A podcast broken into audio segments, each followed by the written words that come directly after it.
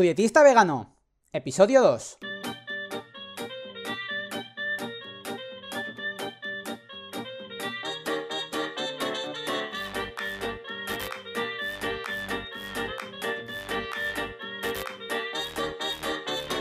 Hola, ¿qué tal? Muy buenas a todas y a todos. Bienvenidas y bienvenidos al podcast de Tu dietista vegano, el podcast en el que yo, Sergio Guayar, voy a comentar conceptos, estrategias, mitos y noticias sobre nutrición y veganismo. En resumen, cómo una alimentación más vegetal puede ser, entre otras cosas, muy beneficiosa para tu salud. Y bueno, antes de empezar ya a entrar en el tema del día, eh, quiero comentaros que ya sabéis que si tenéis cualquier duda, cualquier pregunta, si habéis escuchado la típica noticia de turno de la dieta de moda, que si habéis Em, tenéis muchas dudas porque en un capítulo hablé de una cosa y pues no os ha quedado claro. Pues bueno, me podéis escribir, me podéis eh, contactar desde mi página web en tudietistavegano.com barra contactar y ahí fácilmente pues me ponéis pues oye Sergio mira no me ha quedado claro esto o oye mira que es que veo que salen muchas noticias de esto de, de la dieta de la doña Leticia a ver si me puedes decir si esto es verdad o no bueno pues ahí pues obviamente a más preguntas sobre el mismo tema pues más prioridad voy a tener eh, le voy a dar en, aquí en el podcast. Como como hice ya en el anterior capítulo, pues bueno, estamos un poco repasando el tema de los conceptos básicos, entonces hoy voy a profundizar en las grasas, ¿vale? No hay que ser mm, muy lumbreras para saber de qué va a ir el siguiente episodio, pero bueno, no voy a hacer spoilers, ¿vale? Así que que alguno ahí le vaya dando la pensada. Entonces, ¿qué son las grasas? ¿Vale? Las grasas eh, son un macronutriente esencial, que si habéis prestado atención a las clases, ya dije algo en el capítulo anterior, ¿qué es esto de esencial? Pues esto de esencial no es ni más ni menos que es que solo lo podemos adquirir mediante la dieta. ¿Vale? Las grasas eh, generalmente están compuestas por ácidos grasos saturados e insaturados.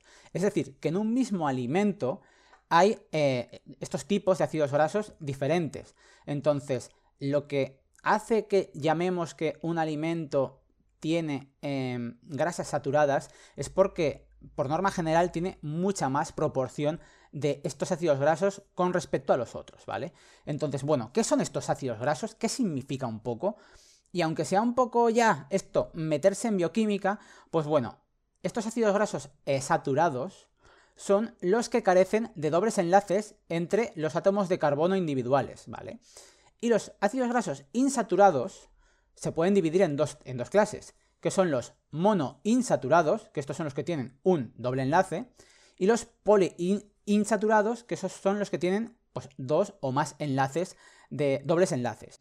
Entonces, de estos últimos, de los poliinsaturados, seguro, estoy segurísimo, que habéis oído hablar de los más abundantes, que no son ni más ni menos que los ácidos omega 3 y los ácidos omega 6. Estoy seguro que, lo habéis tenido que escuchar, ¿vale? Entonces, ya para alejándonos ya un poco del tema este de la bioquímica y ya volviendo un poco al mundo terrenal, casi por así decirlo, eh, las grasas saturadas, para que me entendáis, son sólidas a temperatura ambiente. Para poner un ejemplo de grasa saturada, voy a elegir, por ejemplo, la mantequilla. La mantequilla, pues es rica en ácidos grasos saturados y a temperatura ambiente, pues vamos, todo el mundo sabe que sólida, ¿vale? Bueno, tendrá mayor o menor consistencia, pero es sólida.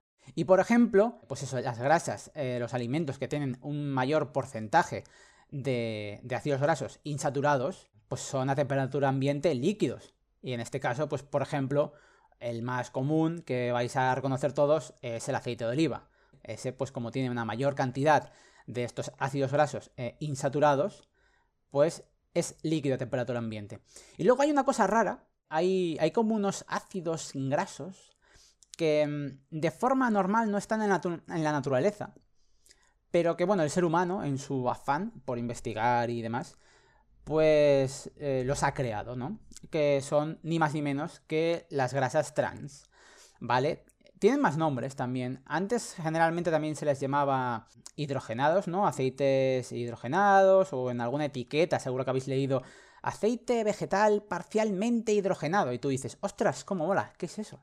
Eh, pues no tienen, no tienen mucho de bueno y sí que tiene bastante de malo, ¿vale? Os voy a explicar un poco el proceso, que en realidad Y os voy a decir un alimento, por ejemplo, que os tiene que sonar, porque generalmente este alimento está hecho de esa forma.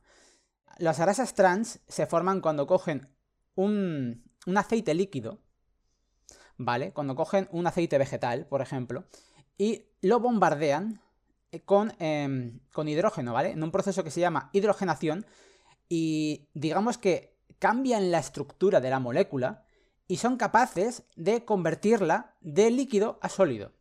Entonces, un ejemplo de grasa trans, generalmente, ahora es posible que haya cambiado un poco los ingredientes, pero antes era súper común y siguiendo la línea que estoy diciendo, era la margarina. Las margarinas vegetales estaban hechas en su inmensa mayoría y seguramente también seguirán estando por estas grasas trans, ¿vale? Estos aceites eh, hidrogenados en mayor o menor medida. Había algunos que eran parcialmente hidrogenados y había otros que eran totalmente hidrogenados.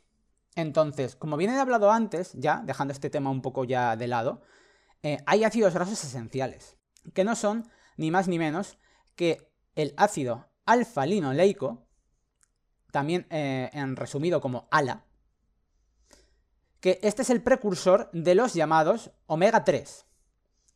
Y este es esencial, ¿vale? Este sí que es fundamental eh, adquirirlo con la dieta, no los omega 3. Los omega 3 los podemos producir nosotros. Lo que hay que consumir, como mínimo, es el, este ácido, el alfa-linolénico. Y luego, por otro lado, tenemos a el ácido linoleico, que se define también como LA, ¿vale? Se, tienen nombres muy parecidos, pero son muy diferentes, que este es precursor de los llamados ácidos omega 6, ¿vale? Entonces, estos son esenciales y se les llama así porque el organismo los requiere para su normal funcionamiento. Y esto quiere decir que no se pueden sintetizar, que es que realmente, como he hecho hincapié antes, es que necesitamos adquirirlos mediante la alimentación, mediante nuestra dieta. Y además tienen diversas funciones. Entonces, ¿qué funciones tienen las grasas en nuestro cuerpo? Bueno, pues entre, entre otras cosas, tienen función energética. Luego también tienen una función de reserva de agua. También tienen funciones de producción de calor, función estructural, pues están las membranas celulares, también tienen pues sus partes ahí, informativa y catalítica. Simplemente lo quiero comentar un poco por encima, tampoco quiero profundizar porque, eh, como estoy diciendo, estos mm, son podcasts de nutrición, no de química, pero sí que me parecía interesante pues mencionarlos. Entonces, ya sabemos un poco estos conceptos básicos de las grasas y ya luego vamos a profundizar más en, por ejemplo, en los omega 3, omega 6, qué quiere decir eso, porque tienen que estar en, cierta proporción. Pero bueno, bueno, eso ya no quiero dar detalles, no quiero adelantarme, ¿vale? Nada más que espero que os haya gustado mucho el programa, que si tenéis cualquier duda con respecto a esto, si queréis leer un poco lo que es la, escaleta, el guion del programa y porque habéis dicho, ¿qué, ¿qué, función tienen las grasas? Pues que si entráis en tudietistavegano.com barra 2, ahí veréis, pues, eh, digamos, el guion del programa para por si tenéis alguna duda o algo, que muchas gracias por compartir el podcast, por compartirlo en, Spotify, por suscribiros allí, por dejar los comentarios y las valoraciones de 5 estrellas en iTunes y también por suscribiros y por darle me gusta y por comentar en iBox. Y nada más, eh, no me quiero extender mucho más, así que de verdad muchas gracias por estar allí, por apoyar el podcast y nada más, nos vemos en el próximo episodio. Adiós.